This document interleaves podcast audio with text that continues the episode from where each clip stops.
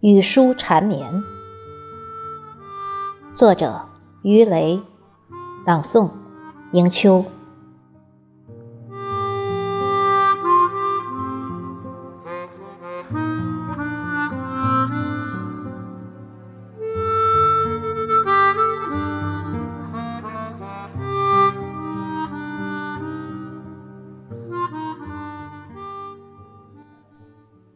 开学前工作，我和几位老师用了一天的时间，整理出来了学生各年级各科目教学书籍和课外阅读书。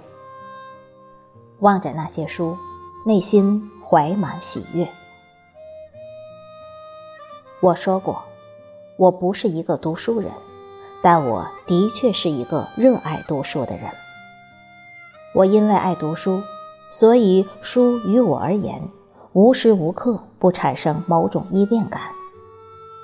这些年，对于自己购买阅读过的书籍，一时实难计数。生活中，读书于一些人而言，或许只是打发一些零碎时间，但在我看来，读书确实提高了我的学识修养。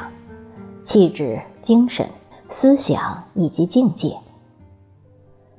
多年来，因为与书相伴，使得我所读过的那些书几乎成为了我的知己。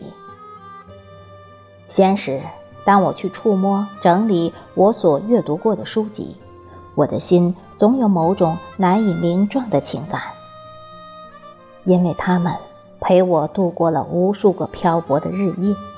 渐渐填满了我空虚的心灵，也从而让我渐渐消减了孤独与寂寞。年少时在家中，父亲的书柜我常翻弄。那时候，我因为偷看与年龄或学业不相符的书籍，没少被父亲训斥。父亲呢，他也是一个喜好读书的人。不仅我的父亲，我的爷爷、姑姑、姐姐们对书都充满兴趣。我在这样的家庭氛围里生活、学习、长大，其对于书籍，特别是文学方面，自然少不了一些痴迷。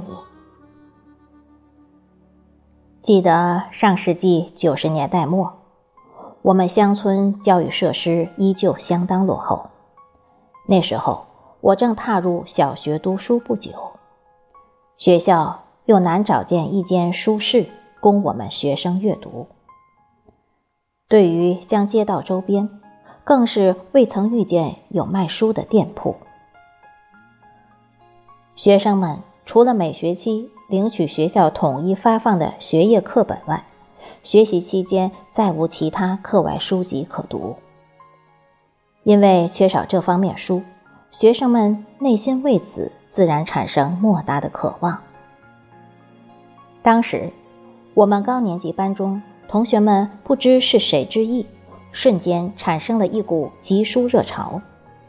大家各自把家中所拥有的少年读物带入班级进行集中整理，以方便我们这帮学生们在课余时间互相阅读。小学那段时期，我们农村娃娃能接触到的课外书还是比较少的，因此，像大家搜集到一起的《十万个为什么》《少年维特之烦恼》《伊索寓言》《安徒生童话》等书，我们常常读了一遍又一遍。等到书在我们手上因长期阅读而烂了，我们就用透明胶带去一道道粘补。以日后再接着读，这样，书往往就成为了我们当时平日里彼此交换的礼物，因此也提高了我们学习中的兴趣。进入中学，我对书渐渐产生着浓厚兴趣。那时候，我们乡里新开了唯一一家以经营中小学学习资料的书铺。每日买书的学生不少。母亲每周给我在校的伙食费，我时常节省下来去买书。为此，自己没少饿着肚子上课。往后的日子，我每每获得一本书，不论书的深浅，都会不由自主地读到废寝忘食。因读书嗜好，渐渐喜爱收藏书。对于别人家那些扫地出门的旧书，我常捡拾回家，先读后藏。从我年少起，家中的书通过父亲与我的平日阅读，一年年的多了起来。那一摞摞的书堆放在家中一角，看上去充满古朴的书香气。我的书与父亲的书一直以来都是分居两处。最先是父亲的书多，到最后，自己的书已远远赶超了父亲。记得有一年暑假，独自坐在家中，一连数日阅读完厚厚一本林清玄全集。有时候，自己读一本书产生出的喜怒哀乐，那是书给予我的情感，我的趣味，我的性情。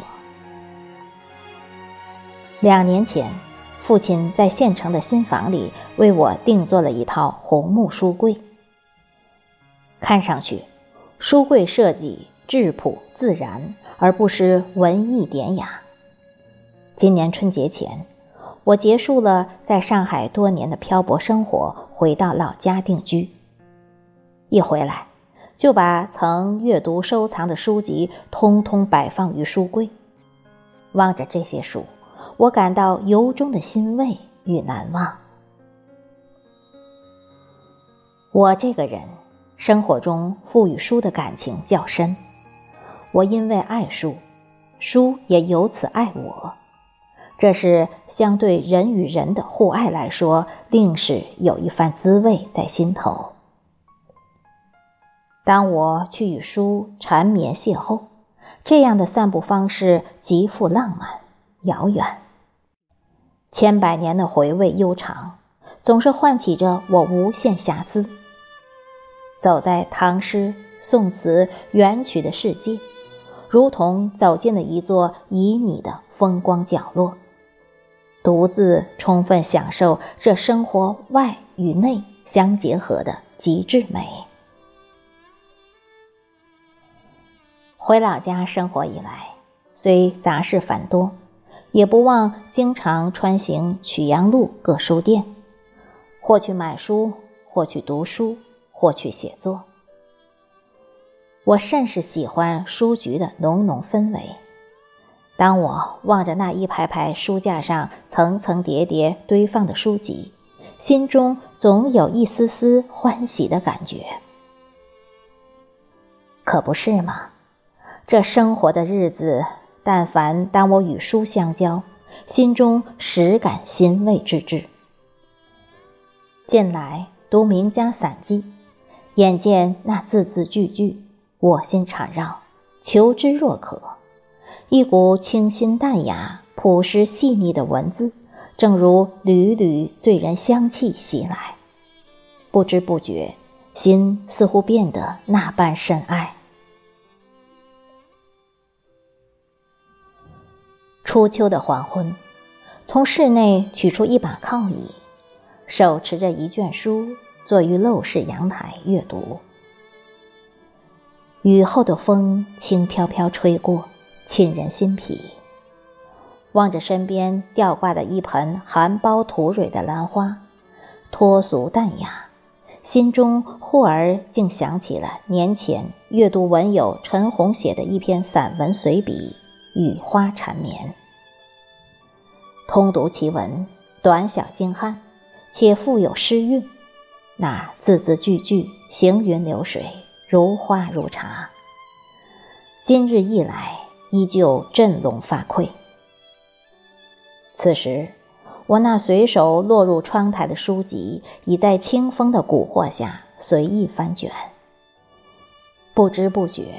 书的氤氲，并与着兰花味一起被夹杂在清风之中，通过空气的弥漫，散发出淡淡清香。此刻，我不觉心血来潮，提笔研墨，只言片语，于间晏书，继而淡淡写下“与书缠绵”，以不枉书给予我的暖暖情意。与书缠绵，如此甚好。